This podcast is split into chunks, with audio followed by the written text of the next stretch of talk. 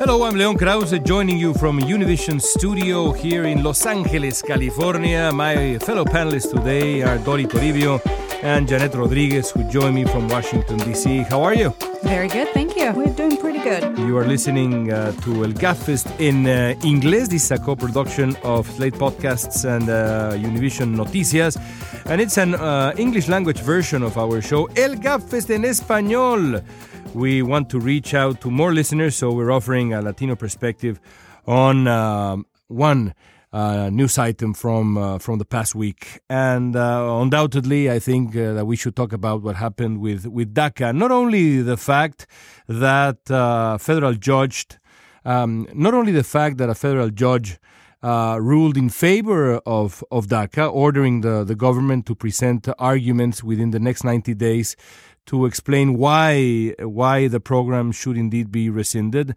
That is important, of course, but I think we should we should also talk about the people who launched the, the original initiative, the original lawsuit, um, and, and, I'm thinking specifically of uh, a dreamer, a Mexican dreamer by the name of Maria Perales, and uh, I think it's important to talk about Maria Perales in our uh, English language version of El Gabfest because these are the kinds of stories that are uh, crucial for uh, audiences in America, Anglo audiences audiences to to know of. Um, Miss Perales uh, came to the United States from Mexico. Uh, when she was just eight years old. Uh, she was born in Guanajuato, Mexico, in central Mexico. She uh, then became the first in her family, and when I say her family, I don't only mean her immediate family, but her family with a capital F, the family as a whole, the long line of Peraleses in the world or at least her line of Peraleses, to go to college. Her mother, who just uh, managed to get to third grade in Mexico elementary school, died when uh, Maria was in uh, ninth grade. She had always, always had the dream of studying, attending Princeton. That's what she finally did. She st- she studies uh, civil engineering at uh, at Princeton, and this is the woman, this is the girl who, in just uh, ten years, went from an undocumented immigrant crossing into the United States with a with a dream of going to college, then lost uh, her mother, and in just 10 years became uh, a college student at Princeton. That's an, a giant leap in just a decade. Uh, and these are the stories of the dreamers. These are the stories that prevail, that one hears time and time again. And this is, I, I, I would even dare say, uh, Dori, this is the, the reason why, why not only DACA should prevail, but uh, also the reason why dreamers deserve to be um, fully legalized in the in the United States because these are the kind of people we're talking about. Yes, and now they have this um, little victory um, because this ruling is a huge blow to the Trump administration and to its efforts to end DACA, and it's potentially good news for people who are waiting legally what's going to happen. But we also have to remember that for now, it changes nothing immediately because this ruling doesn't go into effect for 90 days. So, what's basically happening is that the judge is giving the Department of Homeland Security 90 days to offer a stronger legal argument for ending DACA because um, they consider that the one they've provided so far is not enough. So now they're giving 90 days to the government to explain things in a better way. And now we have to wait. This is the point where we are again, once again. And this would be my my conclusion. Let's remember two things. This is the third judge to to rule against um, the administration's plans to end DACA. So that's why this is an important blow to the government. But also, uh, let's not forget that it's the U.S. Congress who, who has to do something, and that's what we've been waiting and what Dreamers are waiting. They're the ones who promised to do something to protect dreamers and to protect them legally.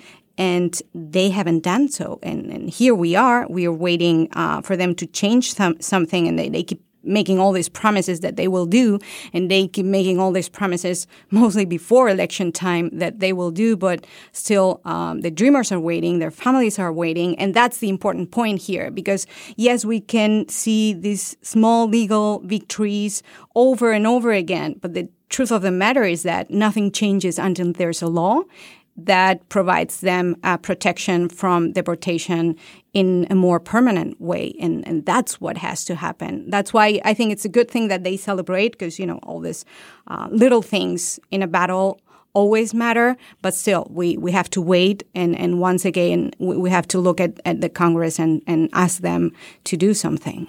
And the government, in this instance, uh, the Trump administration can no longer claim that this is a Democrat witch hunt. I mean, this judge, the Judge Bates, who made the decision in this case, was appointed by uh, President Bush. So he was appointed by a Republican. Other judges have been appointed by Democrats. So this is not a political uh, bias in any way, but all judges to this point have ar- argued that the government has been arbitrary and capricious in the way they rescinded DACA. And I think that's where it's going to come down to. Uh, can the government explain a, a reason, a real judicial, uh, lawful reason for having rescinded the program more so than just because Donald Trump didn't want the program to continue to exist and made a promise to its base? And uh, ultimately, I believe the Supreme Court will make that decision. But as Doris was saying, in the meanwhile, the dreamers are on standby. While in 90 days, new dreamers that uh, might have turned of age and might be able to apply for DACA that weren't able to do so before may get some kind of some kind of relief. Eventually, there may be a court that says strike it all down and then all of them lose their status again. Uh, so they live in fear. They, this is not while they see this as a as a legal victory of sorts the fear is still there and the fact that they don't have any permanent uh, solution to be in the us legally still consumes them every day and uh, I think that it's it's worth noting that uh, this particular particular uh, uh lawsuit that ended up in this decision uh, was was brought forth by um, the the dreamer that we we spoke about, uh, Maria Perales, but also by Princeton itself. And there's a statement that I, I, would like to to share with our listeners from the the president of of Princeton, Mr. Christopher. Eisgruber, he says Princeton higher education and our country benefit from the talent and aspirations that dreamers bring to our communities. We continue to urge Congress to enact a permanent solution. And once again, bear in mind, we're talking about Princeton University. This is a university that's older than the country. Founded in 1746, one of the most important universities, not only of the United States, but of the world uh, at large. So uh, I, I do think that uh, one has to bring into account, into consideration, all of these voices who come to a very clear consensus.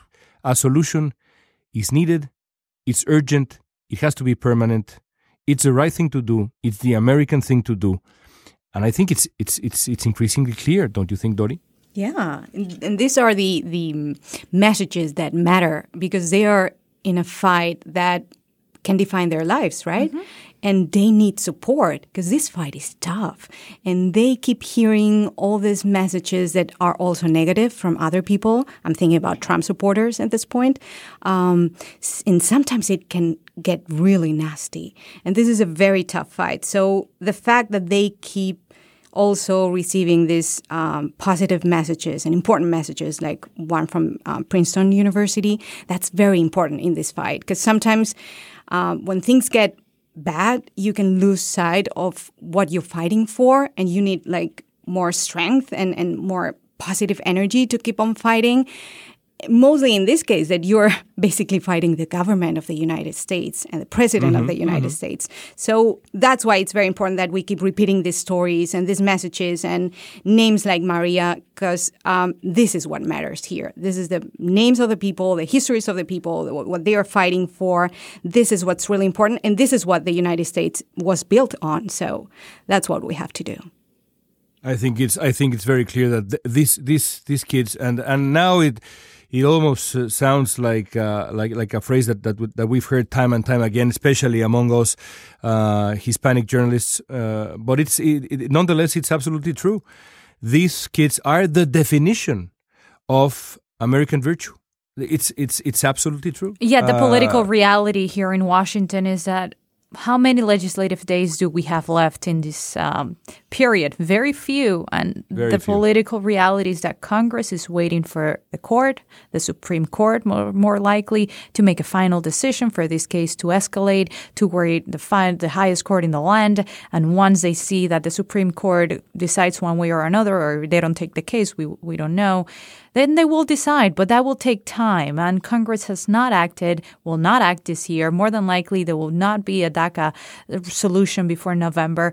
Regardless of how many court decisions there may be, Yeah. politics will always play a big role in these kids' lives. And until the Congress decides that it's time to act, and they have, we've heard time and time again that sure, this is the time, that sure, we need to protect the kids, yet nothing has been done. So we could keep repeating the stories over and over again, but until Congress gets the message that once and for all, these kids need, need a solution, it's, it's impossible to get anything done for them. That's a political reality, Janet. You're absolutely right. Janet Dori, thank you so much. Thank you. Thank you. And we encourage our podcast escuchas or gabfesteros. We still have not decided what we're going to call our community. We encourage you to check out our Spanish language show. Please tell your Spanish speaking friends about it. If they want to practice their Spanish, uh, we all speak uh, in, a, in, a, in a very uh, leisurely pace. Uh, especially Dori Toribio in Spanish. so you, thank uh, tell them about us.